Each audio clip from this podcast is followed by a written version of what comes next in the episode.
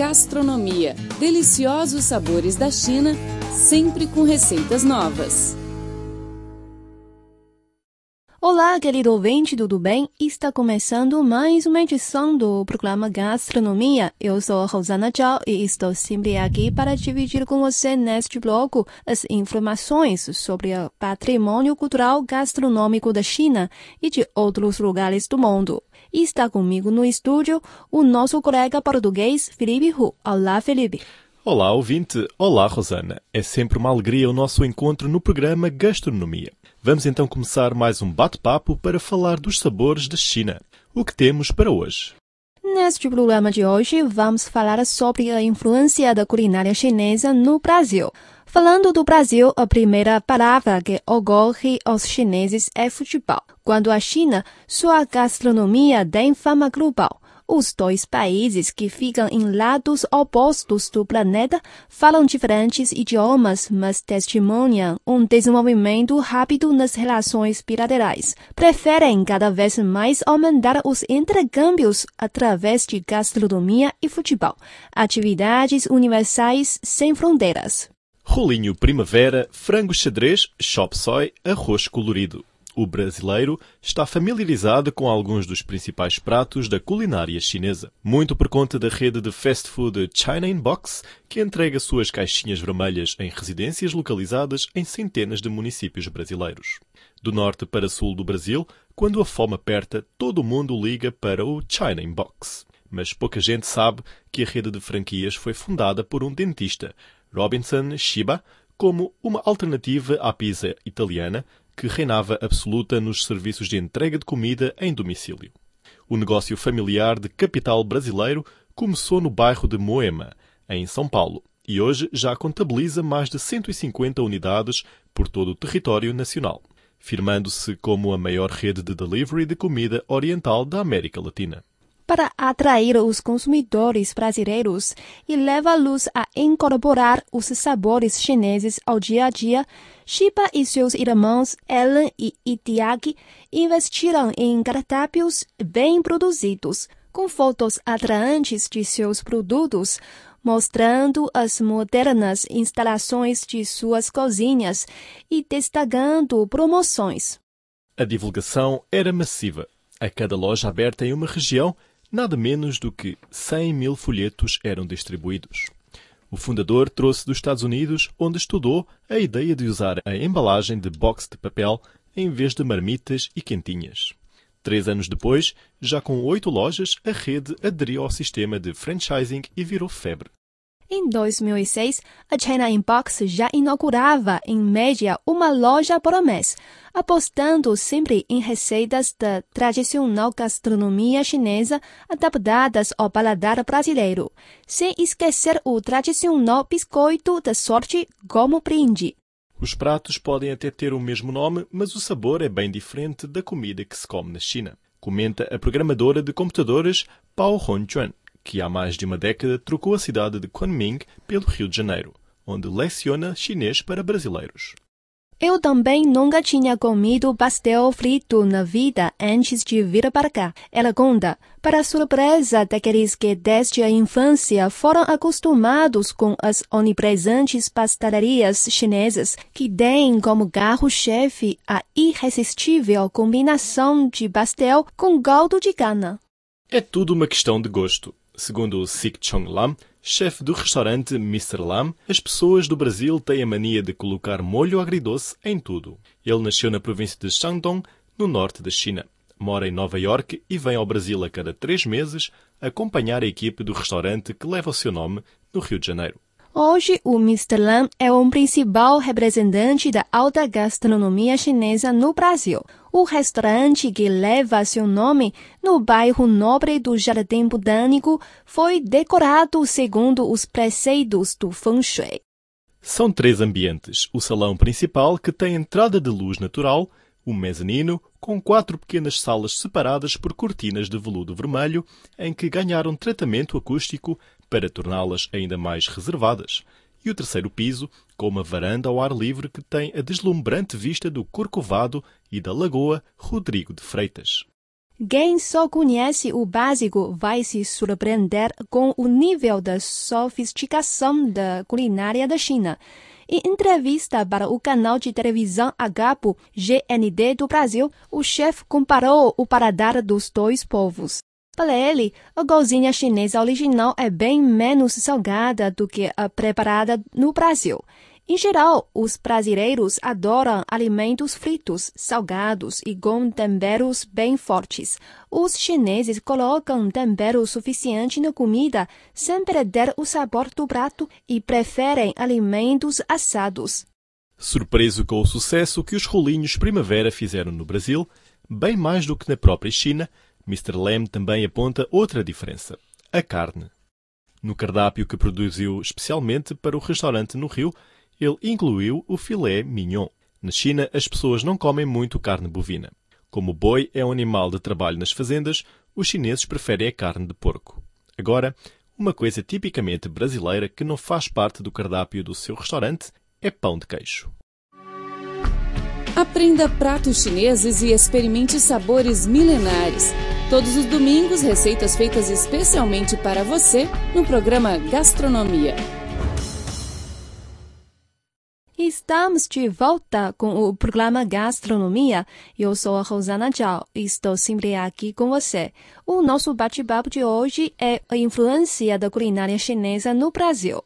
Eu sou Filipe Hu. É uma grande alegria nos reunirmos neste espaço para compartilhar informações sobre os sabores deliciosos da China e de outros lugares do mundo.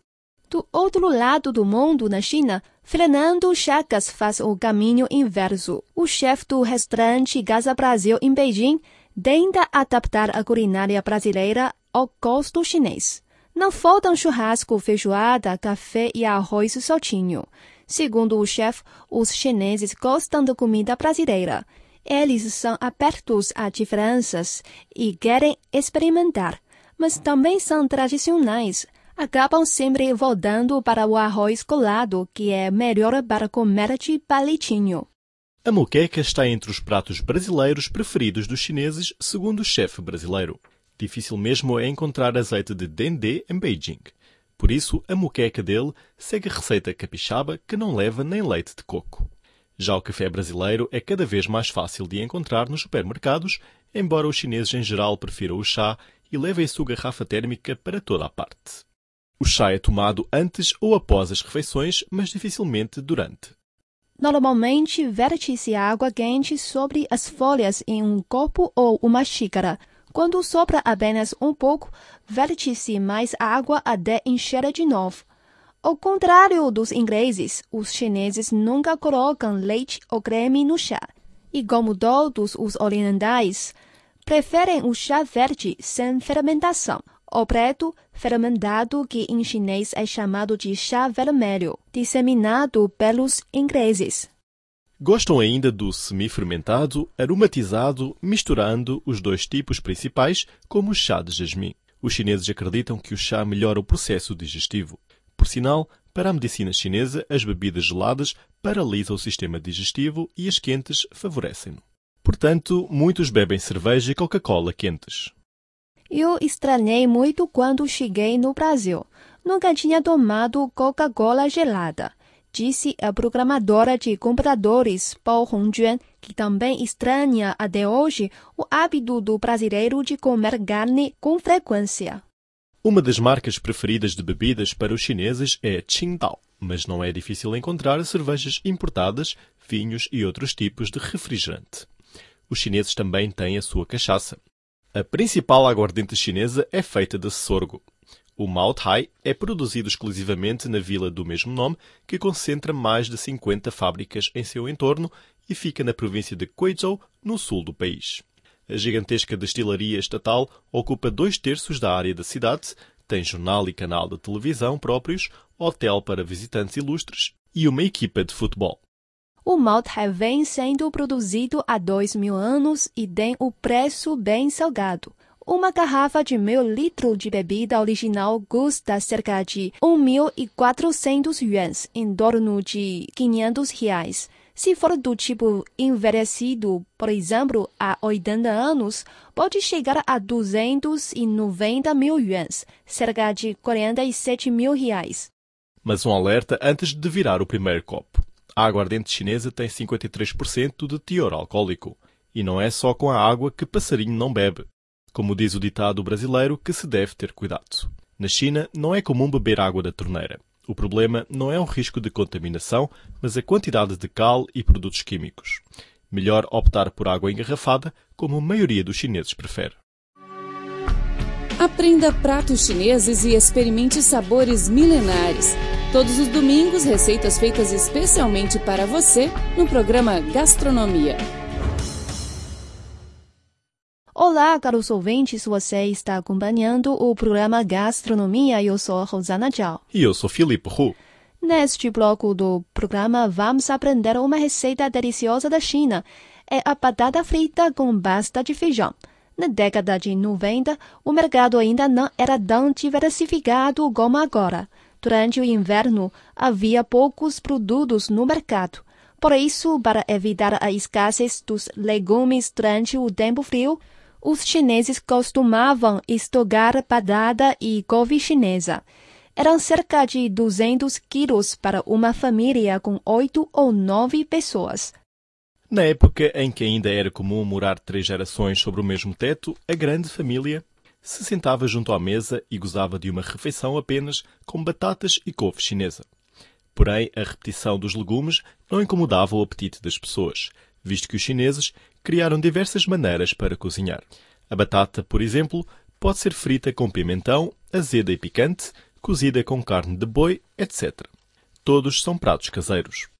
Entretanto, o prato de hoje é uma receita relativamente nova. Vamos agora começar pelos ingredientes. Os ingredientes são duas batatas grandes, dois pimentões verdes, 100 gramas de barriga de porco, várias pimentas, meio alho poró, um pedaço de gengibre, dois dentes de alho, uma xícara de pasta de feijão, uma xícara de água, uma colher de chá de açúcar, sal a gosto e óleo para a fritura. Vou repetir para confirmar. São duas batatas grandes, dois pimentões verdes, 100 gramas de barriga de porco, várias pimentas, meio alho poró, um pedaço de gengibre, dois dentes de alho, uma xícara de pasta de feijão, uma xícara de água, uma colher de chá de açúcar, sal a gosto e óleo para fritura. A seguir é o modo de preparo da receita. Primeiro, descasque as batatas e corte em fatias. É melhor lavar duas vezes as fatias para eliminar o amido na superfície e depois escorrer bem. Frite-as numa frigideira com fogo médio. Logo que as batatas fiquem douradas, retire num prato.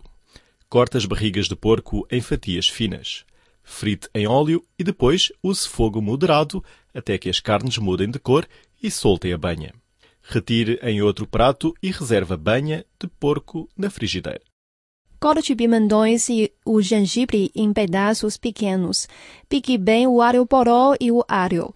Na frigideira com a banha, frite em fogo alto os gengibres. Coloque uma xícara de pasta de feijão.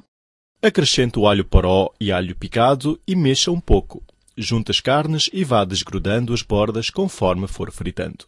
Quando estiver bem frito, coloque uma xícara de água.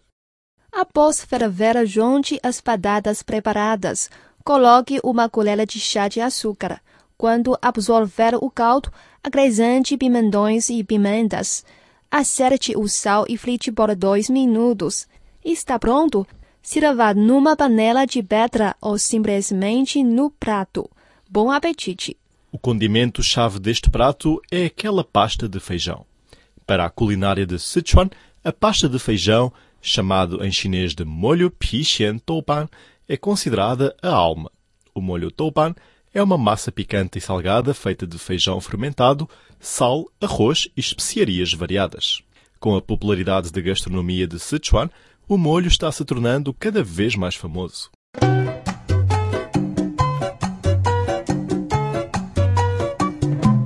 Bom, o nosso programa de hoje fica por aqui. Eu sou a Rosana Tchau e muito obrigada pela sua companhia. E eu sou Filipe Roux. Obrigado também pelo carinho e pela audiência. Voltamos na próxima semana com mais receitas deliciosas chinesas e mundiais. Não perca! Até a próxima. Tchau, tchau. Tchau, tchau. Abraços para todos. 再见.